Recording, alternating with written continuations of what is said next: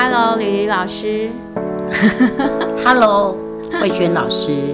是我们这一集已经有预告了，我们要来讲生离死别。我记得我以前每次跟低年级老师聊天，我都对于这一段充满了好奇，就是一种吃瓜群众看戏的心情啊。我不是没有同情心啦，是有时候你觉得说小孩子戏剧化的表演，有时候满足的是大人，小朋友常常会那个。妈妈送来之后对，就难分难舍嘛，对对对，十八相送，对，十八相送。然后那个妈妈好像一离开就会天崩地裂，对，然后妈妈也很难过，对，怎么办呢？可是又不能不去上班，也不能说一直陪孩子，所以只好万分难过的离开之后呢，孩子一转头，很开心的玩了起来，对，没错，所以这是真的，对对，这是真的，真的有分离焦虑的很少啦。是哦，其实只是说，嗯，像这两年刚好遇到疫情，嗯，那像最近这几年早期，你刚才讲的一些状况，早期比较多，嗯，可是现在大概小孩有的很早就上幼稚园了，所以其实他们对于来小学，然后加上少子化，他们在家里没有伴，哦，所以有些他反而是很开心、很期待来看看有谁可以陪他玩。嗯，那刚才讲的那个状况就会比较少。嗯，那像去年我们九月接新生，那时候疫情很严重，嗯，所以那时候是规定新生家长是不能进来。嗯所以当时其实我们也很紧张。嗯，因为小朋友他有的是别的学校来的，他我们只有开放，我记得那时候八月底有开放一天，嗯，半个钟头，每个班只有二十分钟到半个钟头，请家长一个一生一家长带进来看一下教室，就是他小一要上课的教室，然后就简单地看一下，简单的看一下老师，就这样。那中间因为二十几个家长，二十几个孩子，你没有时间去聊啊，怎么有可能再聊呢？就是匆匆忙忙看一下，然后那时候就要分流，然后让就要赶快让他们退场离开，对。那所以九月一号，其实我们也很害怕，不知道会有什么样的状况。嗯，因为家长只能送到这个门口大门，然后孩子就要自己背着书包就要进来。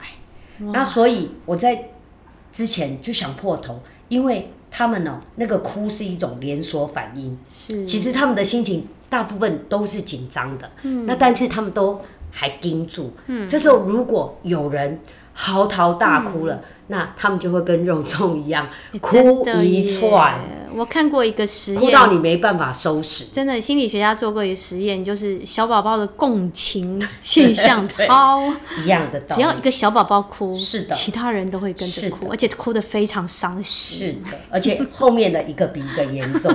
像这个通常发生在我们预防注射、打预防针的时候。哦对对对是的，那因为有鉴于这个经验，我想，哎呀，至少以前父母进来呢，至少在外面稍微还可以陪一段时间。是惨了，去年开学当天，他们就要自己进来。那于是呢，我在前一天就想了一个方法，因为呃最近就是学了一点烘焙嘛，蛋糕。那我在前一天呢，就烤了这个马德莲小蛋糕，那是属于猫爪。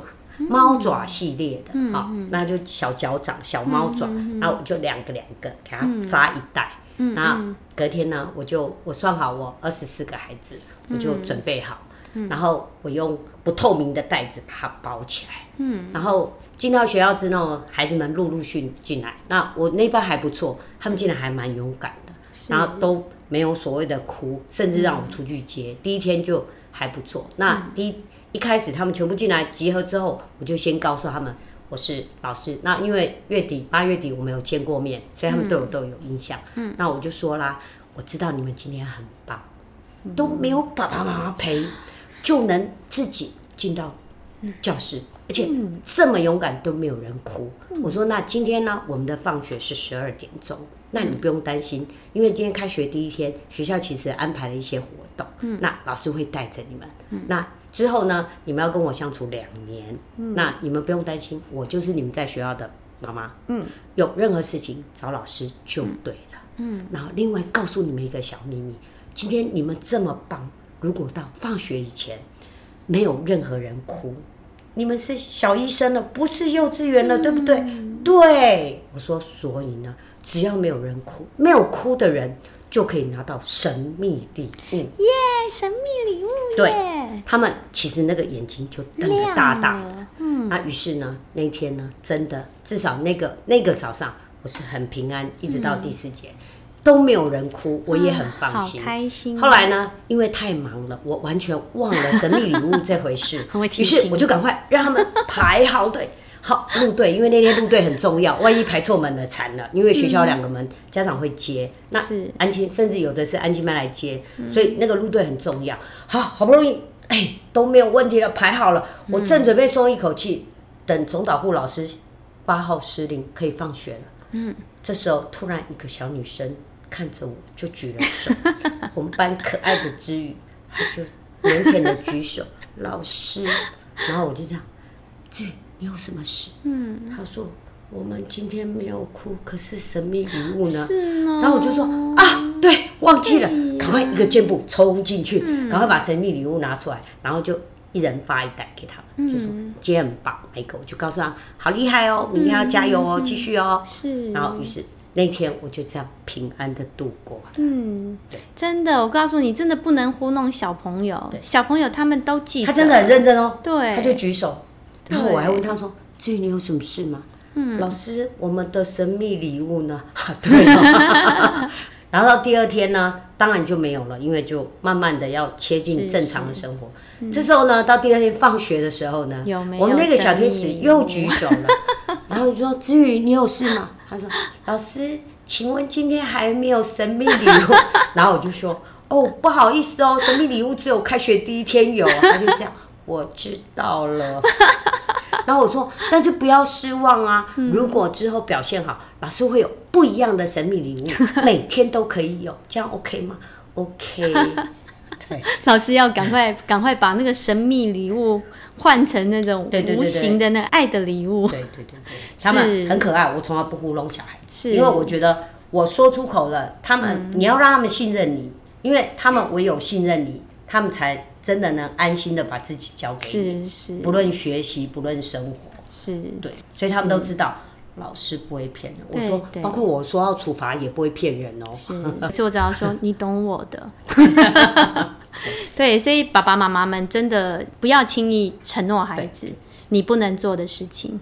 如果你今天答应孩子说要带他去干什么，其实他都会记得。对，对，那你不要觉得说啊，我今天真的就是没办法啊，你怎么不能变通或者什么？你要记得做承诺的是你，耶，对。对，所以当然还是有可能会有一些变故，这时候你一定要用一百万分的那种愧疚跟孩子认错，对。对，这是我没有做到，对，那你可以原谅我吗？然后我们怎么样补偿？对，其实真的，我告诉孩子，他们真的是天使。如果你愿意拿下你那种，好像我觉得有时候爸爸妈妈或老师会感觉自己需要盯出一个威权的样子，其实真的不用。或许啦，他面对其他大人是这样，可是你可以这么看重他，他会很感动，对，他绝对会原谅你。真的很可爱。对，这是我教二十年小一、小二，真心觉得他们可爱的地方真的很多。真的，我觉得同学会见面之后，我我真的感觉到吕吕老师很多东西真的就内化了，因为我们刚刚说过，那个吕吕老师是时间管理大师，我相信。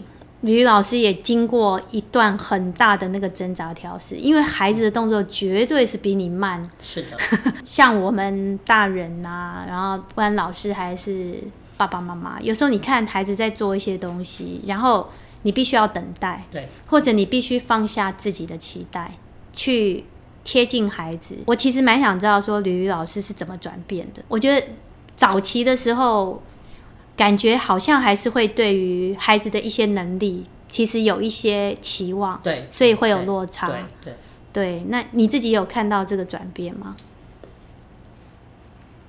一来当然，因为教书一毕业就教书，我的教书是无缝接轨的，嗯就是我大学毕业修了一年师资班学分，第二年立刻就上场，从实习老师身份上场一年之后就变正式老师。是。其实那时候二十几岁的年纪，然后加上我不是科班出身的，我是大学普通大学毕业，然后师资班出身的，所以其实刚进学校，就像慧轩老师说的，其实我不是太适应，就是不论是整个环境或对于教书这个行业，包括孩子，对我我那时候曾经在第八年，嗯。第八年我曾经想放弃过，对，因为那时候自己也就就等于刚教书那段时间，其实还蛮年轻的，嗯。然后我也没在外面工作过，那。当时到学校，我光我进学校那年，那时候哦，新人哦就有三十几个。那因为当时学校是属于蛮大中大型的，当时有一百零五个班，所以我依稀还记得，说我第一天上班是半天，但是我是搭计程车回家的。嗯，因为一去，我只知道我进去教务处报道，主任告诉我说：“哦，老师，您是三年三年十五班的老师导师。”然后告诉你怎么走，然后我就这样去了，然后就看到一班当时的孩子一般是五十个，是，对，然后就这样开始的那半天的那个，然后幸亏我们当时后面四四个班级我们在后栋，嗯，那当时四个有三个是跟我一样，就是。刚毕业的老师完全没有接触过，然后唯一一个是有一个三年经验的代课老师。嗯。那当时幸亏那个同事帮了我们很多忙，所以我那天是紧张到我刚进去的时候，我不敢看孩子，无法想象吕吕老师 对很紧张。紧张的样子，五十个孩子这样看着你，然后那那那个紧张到现在还没有办法忘记，就是。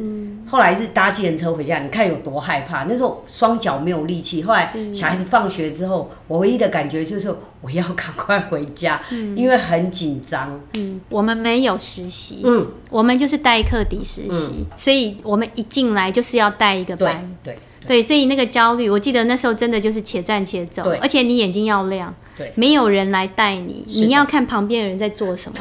对，所以我那时候非常依赖我隔壁的老师，水晶老师救我。然后那时候你又年轻，然后那时候带的是三年级的孩子，嗯哼，那他们其实也二升三，也还很小，是。可是问题是，我也是菜鸟一个，所以那段时间其实前面那几年就是真的是边做。现在想起来有点照着感觉在教啦，就是照着自己的感觉在教。嗯哼，对。但是那时候的有自己的想法了，说真的，那就是跟同事一边学，其实真的是一边学一边做。因为就像你讲，我们那时候没有正式的实习，就是直接就是切入了。是。所以真正有改变，应该到自己结婚生小孩。那也很巧，我下去带小一的那一年，嗯。刚好就我小朋友出生，嗯，小朋友出生，嗯，那中间到第八年，其实那时候萌生退役，第一个我的个性其实我个人呐，群性不是太够的一个人，嗯，就是可能跟原生家庭有关系。我觉得我的父亲教育我的就是他给我一个大范围，嗯，只要我不超过这个范围，他都准许我这么做。那这个范围就是第一个要安全。嗯，对他要求我不论做什么，要一定要顾到安全这个，然后其他的，呃，尊重，就是有重大的决定，我会跟我爸商量。他他只要求我这个，所以基本上我在这么多年，其实活的应该是很自在。嗯，对，所以我刚进学校那个环境，其实前几年我没有太开心啊，因为当时其实那些同事都很优秀。他们都是师专体系的，嗯，不然就后来的师院体系的，对，他们其实都蛮优秀，能力很好，嗯。那当时我比较不能接受是，我感觉他们有门户，嗯，因为他们当时有九所嘛，对，师专，他们一碰面第一个就是，哎，你好，你哪个师院的？啊？你花痴的，对。那其实那时候我们师资班进去算少数，是。那其实心里的感受不是那么好，嗯，所以在这些种种的，又刚去接触这样的工作，毕竟以前我们就是师资班半路出家的，嗯，所以那时候其实，在第八年真的曾经想过不想做了，因为并不愉快，嗯，然后加上那时候也年轻，然后很多事情你觉得你不能照你的想法去做，你会觉得。我那时候觉得蛟龙困浅滩，我当时的心情就是那样。那于是有一天，我就跟一个同事说：“不想做了。”嗯，我觉得在这边好累。嗯，那那个同事很帅，因为很熟，他告诉我不想做。他说你好奇怪，你不想做，教一年你就好不要做了啊。你教到第八年，你现在告诉我你不习惯、不适应、不想做。他说：哎，你没有觉得很奇怪吗？啊，因为当时退休年限是二十五年嘛，二十五年就是五十岁就可以退。他说你都已经熬八年了，八年都这样过去了。能力又不错，干嘛因为一些小挫折你就说哎不做了什么的？他说哎呦再撑一下就过了啦，不要那么想不开。他当时是这样劝我，然后我那时候还是告诉他，我还是不想做，因为很不开心。然后那时候。你也很直，你知道我个性，我就说我活得很自在嘛。我跟家长的沟通也非常的自在，嗯，非常的直，我想说什么就说什么，所以可想当然了，这冲突中间的冲突当然就很多啊，也就是所谓的投诉就会很多。嗯，后来婚姻吧，结了婚，后来生了孩子，所以我其实转到。我到低年级的时候，其实我小朋友就已经出生。那我觉得这个历程是，其实对一个老师来讲，就是也是成长了。因为以前你小姐的时候，你就会觉得，哎，你这事情不是这样做就好了嘛？你你没有办法同理，因为像我们自身能力都还 OK，所以你会觉得这样事情为什么要花十五分钟做？这不是一下就会了。还有，我不是解释的这么清楚。为什么你都还听不懂呢？当时真的脑子里唯一的想法就这样，四五十个我一样这样讲，他们都懂，为什么你不会？你你那时候会有很多问号。那你想，当然当时当然就觉得说，就是你们，就是孩子们不够努力。嗯。可是转眼十年过去了，到我下小一，我想要从头来过。嗯。就像你讲的，要去调整一些习惯。其实习惯养成真的是很可怕，嗯，好习惯养成是非常的棒，可是坏习惯养成也相当快，是，而且不容易根治，这是最可怕的一点。于是这是我十年中年级的经验之后，告诉自己有机会下小一吧，嗯，毕竟从幼稚园来，我可以从基础开始带，嗯，对，所以那时候下小一，加上自己有小孩了，然后你自身毕竟有了一些经验，慢慢你就会发现说。哎呀，其实原来真是误会他了，不是孩子们不够努力，而是有些他真的很努力了。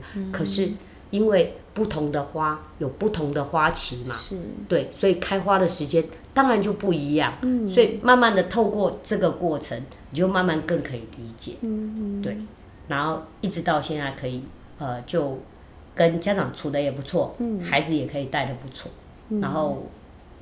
就也得到很多反馈了，那其实自己也会觉得蛮开心的。那没想到八年那时候没有退诊，没有没有离开，到现在就转眼就三十年了。而且现在感觉真的是更自在了。对对对对，为什么大家可能也会觉得，哎，慧轩老师很跳痛哦？不是要说孩子的分离焦虑，其实是要告诉大家说，不止新手宝宝们有焦虑，老师也是。对，那其实为什么要从我们自己出发？因为我们刚刚看到，其实吕吕老师做了一个很棒的事情。我们常常讲说，孩子很需要仪式感，不止孩子，其实大人也是。喝茶拿个杯子来喝就好，为什么要用美美的杯子？感受不同，对，那就是一种仪式感。对，对，所以我们看到，哎，吕吕老师在第一天给孩子一个很美好的想象，好，很美好的目标，很美好的回忆。对，所以他对。上学这件事情就会有了好的连接，有一些孩子还是会有，所以我们就要去找为什么？对，原因。对，有有一些孩子或许是他跟妈妈的依附关系。哦，没有很稳定，对，所以他没办法进入学校这个场域，他的心都还留在家里。沟通很重要，对，你要跟妈妈一起想办法。对，其实所有的事情就是这样，嗯，找出原因。是，孩子这么做一定有他的原因。那这个原因，这个问题出在哪边？那我告诉孩子，我们一起去看看，是究竟是什么原因？那我们一起解决。对，那孩子会更信任你。嗯，那。他觉对你有信任，他自然上学他就很开心的来。是，对。当然，我昨天也曾经遇过一个，这应该是也谢谢他啦，谢谢那个孩子，嗯，让我，呃，我就笑跟我同事说，嗯，经历过这次的事情之后呢，小女子功力大增。老师们好像一直都在这样，以为误以为自己以后再也不怕了，没想到对一山还有一山高一山。还比一山高。这个小小妹妹呢，很可爱，长得非常漂亮。嗯，当时你看她，因为她妈妈很年轻就生她，妈妈本身妈妈是个美人胚子，小女孩也是，嗯，非常聪慧。她来的白天都很正常，早上啊、半天的课她都会很开心啊。嗯，可是一个礼拜后，妈妈跟我反映说，她礼拜一晚上会一直哭闹。说她礼拜二不想上学，那我就觉得很好奇。后来我才知道，跟她妈妈聊，然后他原来呃跟外公外婆住在一起，然后还有妈妈很单亲，然后还有一个小弟弟，那时候才一岁。那妈妈白天要工作，她为什么不想来学校？一，她觉得礼拜二时间好长。嗯。还有白天他奶奶外婆帮忙带他舅舅的小孩，有一个小表妹，四岁，会跟他一起玩。于是他觉得，如果是半天就不会焦虑，因为半天他就可以回家见到表妹，她就可以看电视，可以很自由。可是，一到礼拜二，他就很辛苦，因为他要撑到四点，他觉得多那个四个小时，他很辛苦。真的，对礼拜二是低年级唯一对对，唯一的一个全天课对对对对。那我在学校我观察到这一点，他问我说：“老师，为什么一年级要星期二要念一整天？”嗯，我说，基本上第一个老师跟你解释，不是我规定的。嗯，好，我说，因为你从幼稚园啊，你长大了。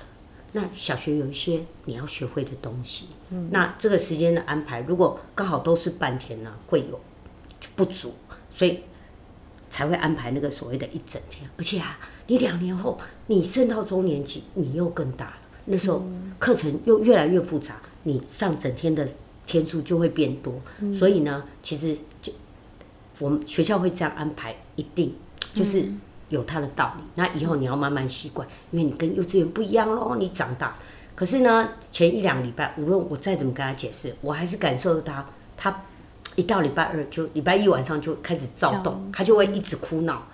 然后后来呢，我跟妈妈说，妈妈就年轻就告诉我说，那不然老师这样好了啦，他都一直哭，礼拜二我就让他休息。我说妈妈不行哎，如果他这么一闹，你就让他休息，那你岂不是告诉他说，没关系，礼拜一晚上你就尽量哭闹，因为礼拜二我就会让你。我我说不好意思，不可以，因为他能力还不错，我就让他去跑腿，做一些事，让他然后跟小朋友相处。可是我又观察到，惨了，这个小女生呢，虽然七岁呢，她比较成熟，嗯，他就发现我们其他小朋友傻傻的，他认为跟他们玩不好玩，嗯，他也不喜欢，所以他整天下课呢，我让他出去玩，小朋友约他，他也不愿意出去，他就一直问我，为什么大人为什么大人要赚钱呢？他就会问我很多那些问题。好啦，那我也是尽量，因为这个刚来嘛，环境也不太一样，我就尽量迁就他。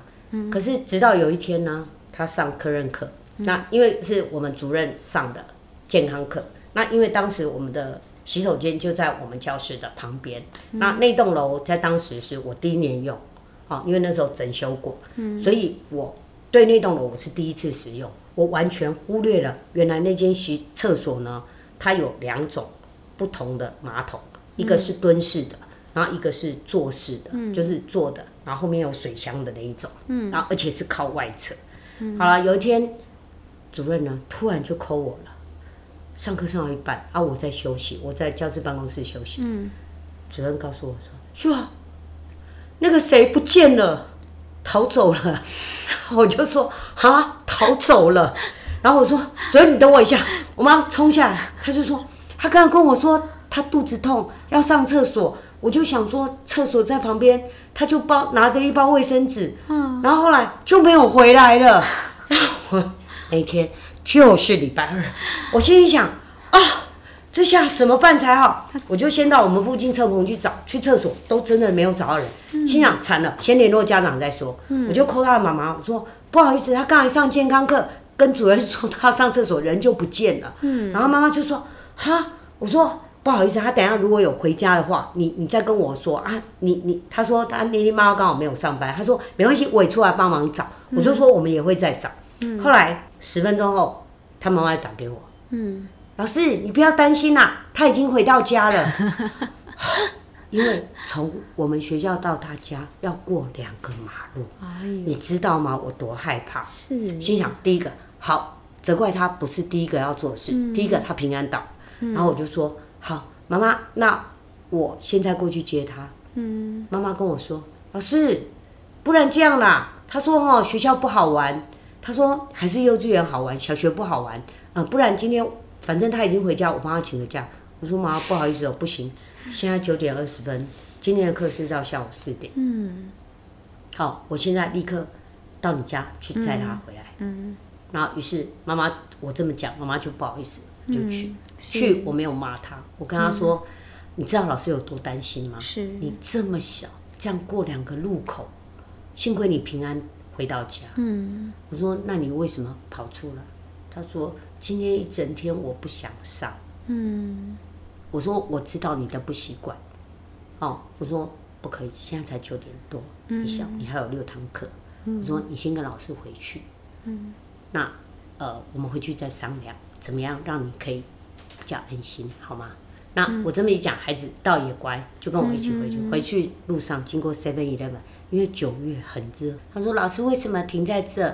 我说我们进去选一下饮料。嗯你吼刚才这样跑回家哈，你吼一定很渴很热。嗯老师买个饮料请你。那还有老师被你吓死了，老师也需要压压喝一下惊压惊一下。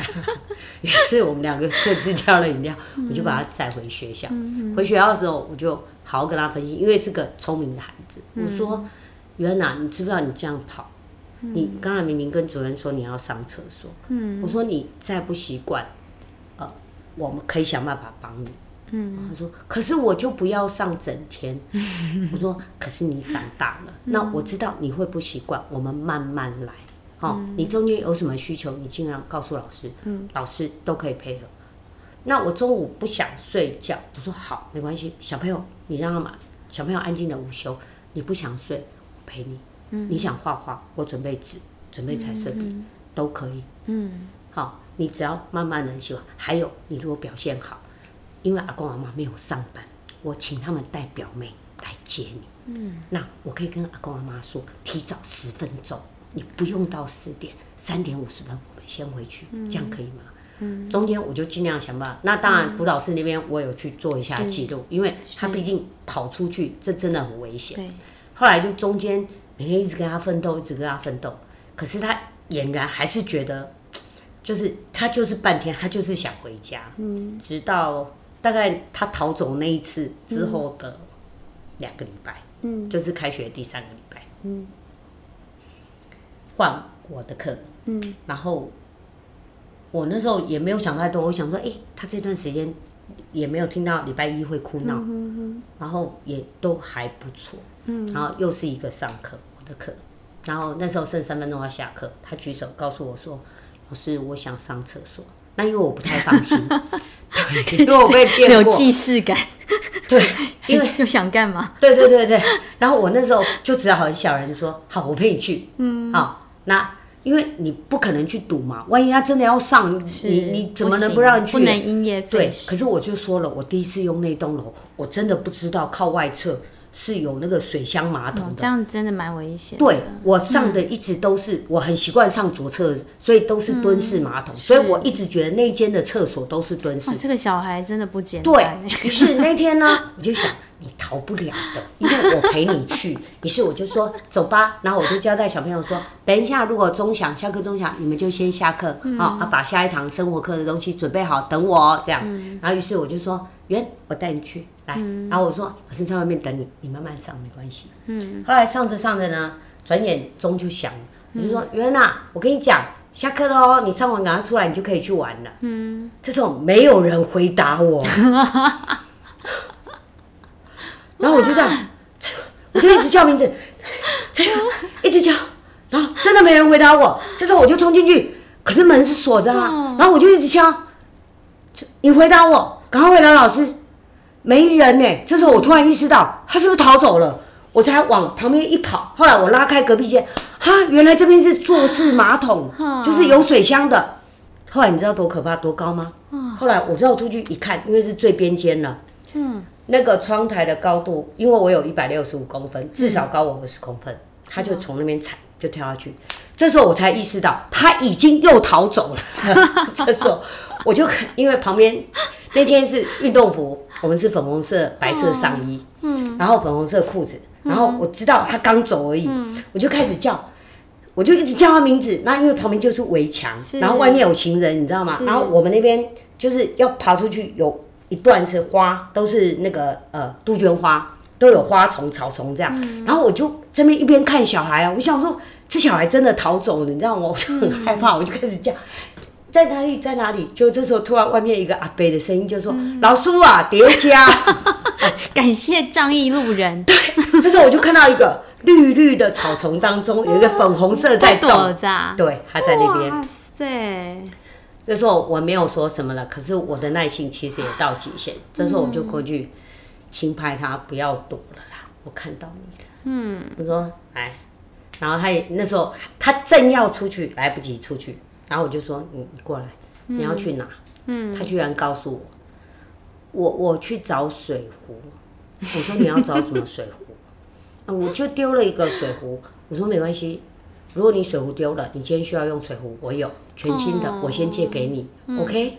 跟我回教室。嗯，好，因为他知道他跑不掉。是。好，这是我回教室第四堂课，那我就说，来，你先去洗洗手，你刚才躲在草丛那弄得很脏，手跟脸洗洗，没关系。你回教室要不要上洗手间？不用了哈，坐在位置上。嗯。那天我没有让他下课，因为我知道他极度不稳定。嗯嗯。然后。转眼也三个礼拜过去，我好说歹说，什么招数都用了。嗯，我能试出的善意，我真的都尽量了。后来那天我做了一个决定，于是第四堂课，我就告诉小朋友，我耽误大家十分钟。嗯，我说于恩呐，我从开学到现在发生这么多的事，其实我在乎的只有你的安全。嗯，可是你似乎没有把这个放在心上。嗯，无论我师出善意怎么跟你沟通，甚至你家人。我跟他们讲，他们也这样劝，也都没有用。那但是呢，你要在学校两年呢，你这样子，我真的觉得很不放心。我说不好意思，今天晚上我要到你家去家访。嗯，当时他坐着，他眼睛斜斜的看我。嗯，他那个表情，他没有讲话，但是他那个告诉我转达给我，就是我才不相信你去我你要去我们家。嗯，于是我手机拿起来就联络家长。然后说妈不好意思，因为妈他刚才又跑出去。不过你不要担心，我把他带回来了。嗯。那但是呢，我想两年的时间，我觉得这样不妥。今天晚上方便去家里做个家访啊。嗯。然后他妈妈就跟我说：“老师好，晚上七点见。”那我就把手机，因为有讯息，我就跟他说：“我念给你听。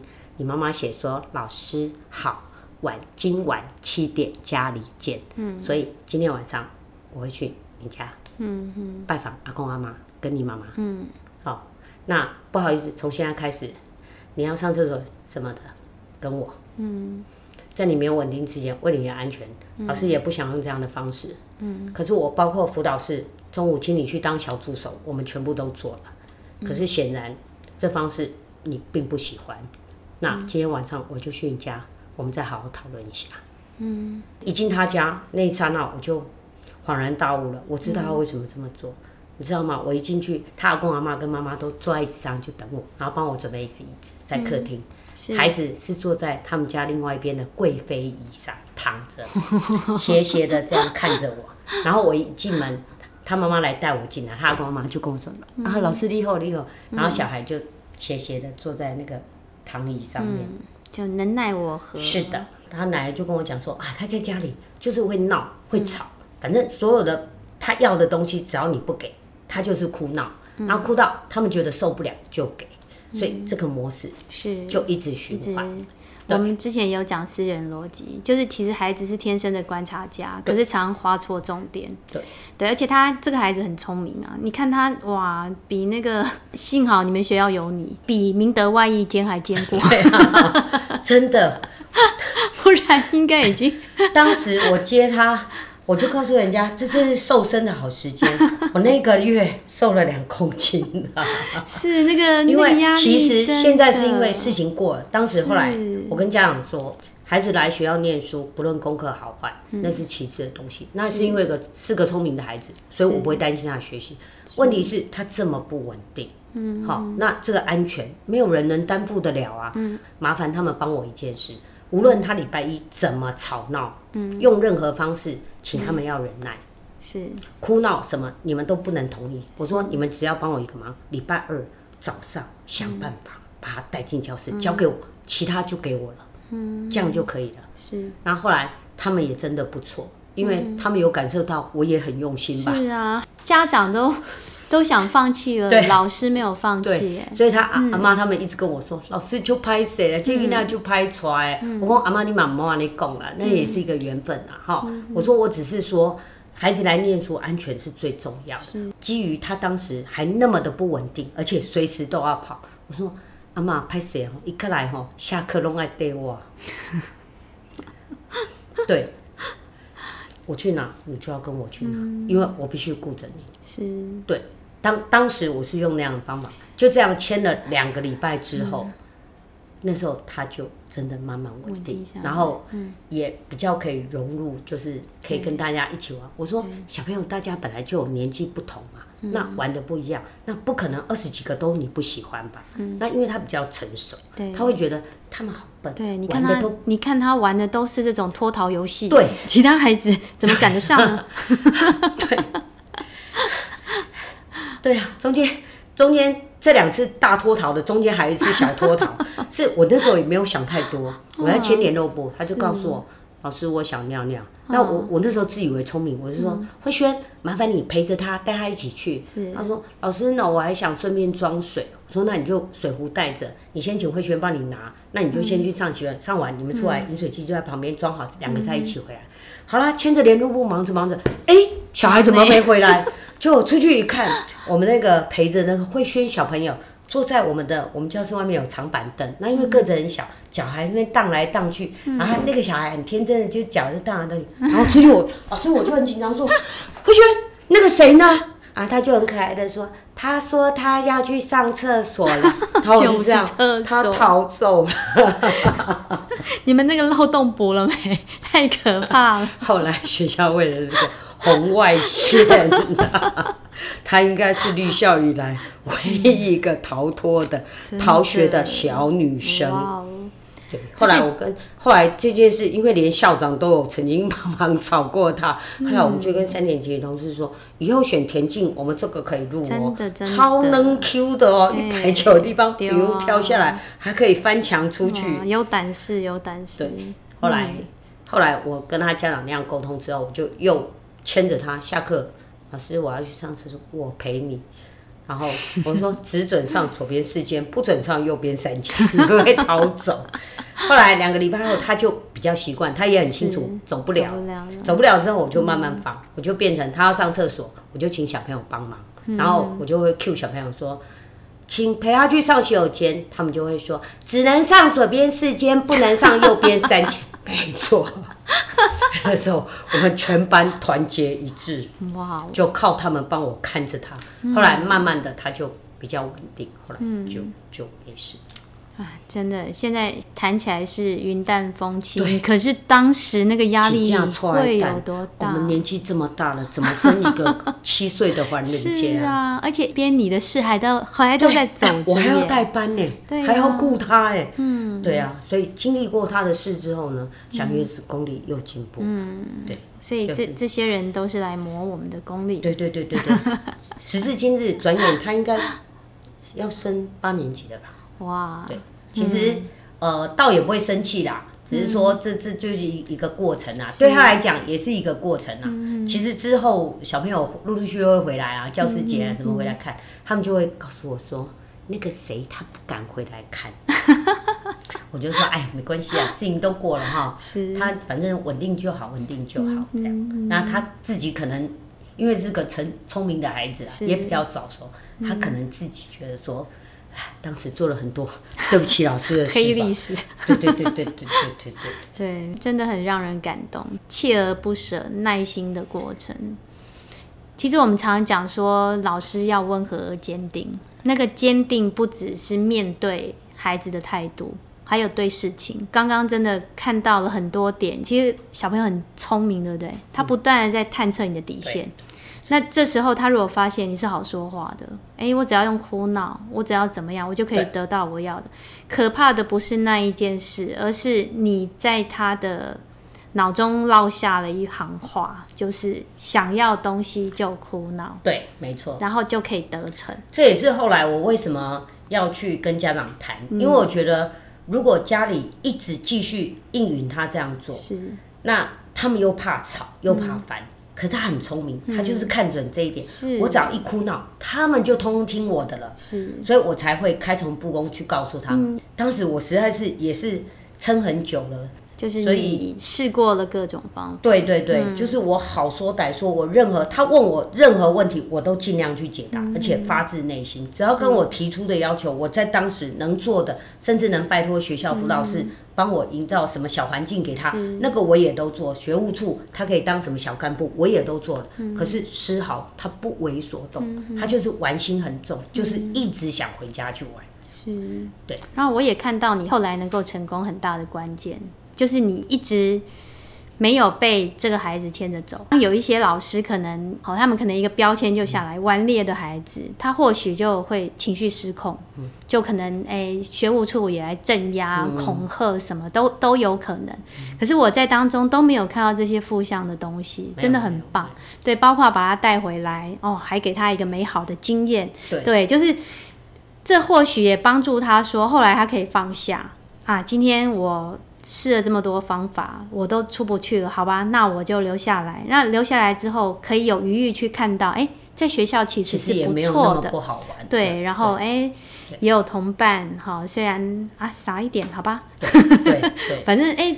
你还可以，搞不好还可以当那个领导者什么之类的，对对。然后老师也很好，还是个蛮优秀的孩子。是啊，就是你可以去看到他的亮点，还有造成他这样子的原因。对，这也是为什么最后我决定做家访，因为当时他给我的眼神，我把他带回来之后，他看我，嗯，就是斜眼看着我。他虽然一句话都没有讲，可是我强烈感受他说你又不敢去，是，所以这时候我就不想再。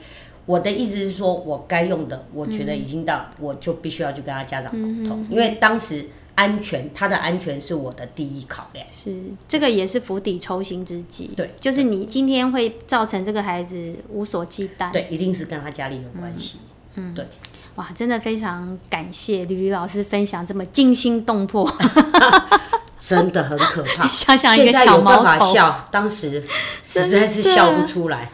就我后来。同事有听到这样，大家都不敢相信，说啊，不是小男生哦，是个小女生，长得还很漂亮，高来高去的侠女，哎，是的，也是当中任何一个环节，有可能她跳下来脚就受伤了，或者出去外面就被人家拐走，而且我们或者过马路那个马路是大的马路，哎，对呀，你看多可怕，真的，对啊，幸好碰到吕吕老师，哈。没有，我其实也很害怕。对，后来没办法，当时身为导师的，就是一定要。我想过，我当时思考过很多方法，我尽量也不想让孩子觉得说压力很大，所以我告诉他，你在学校只要我照顾你的时间，你提出了任何我做得到的，我都会帮你。嗯，可是实际上我就跟你说，他需要时间真的很长，所以后来我也没有办法。我只好釜底抽薪，就去找家长。然后中间有一段，他就是必须要跟我牵着进出。对，还有陪伴。对对，一个成功的关键就是陪伴。对，你你千万不要就是可能像家长那样，因为疲累顺着他。哈，老师尤其导师，其实真的就是像刚刚吕老师讲，就是我们是孩子在学校的。父母对，甚至可能是迟来的父母，因为有一些孩子家庭功能其实是有一些缺缺憾，没错。对，我们可以去让孩子重新感觉到我是被需要的，我是被照顾的，我是珍贵的，他就会留下来。对，嗯，好，谢谢李玉老师。想心脏还是跳快，好可怕。那我们让大家复原一下，压压惊。对对。啊，那我们下次再谈。好，拜拜。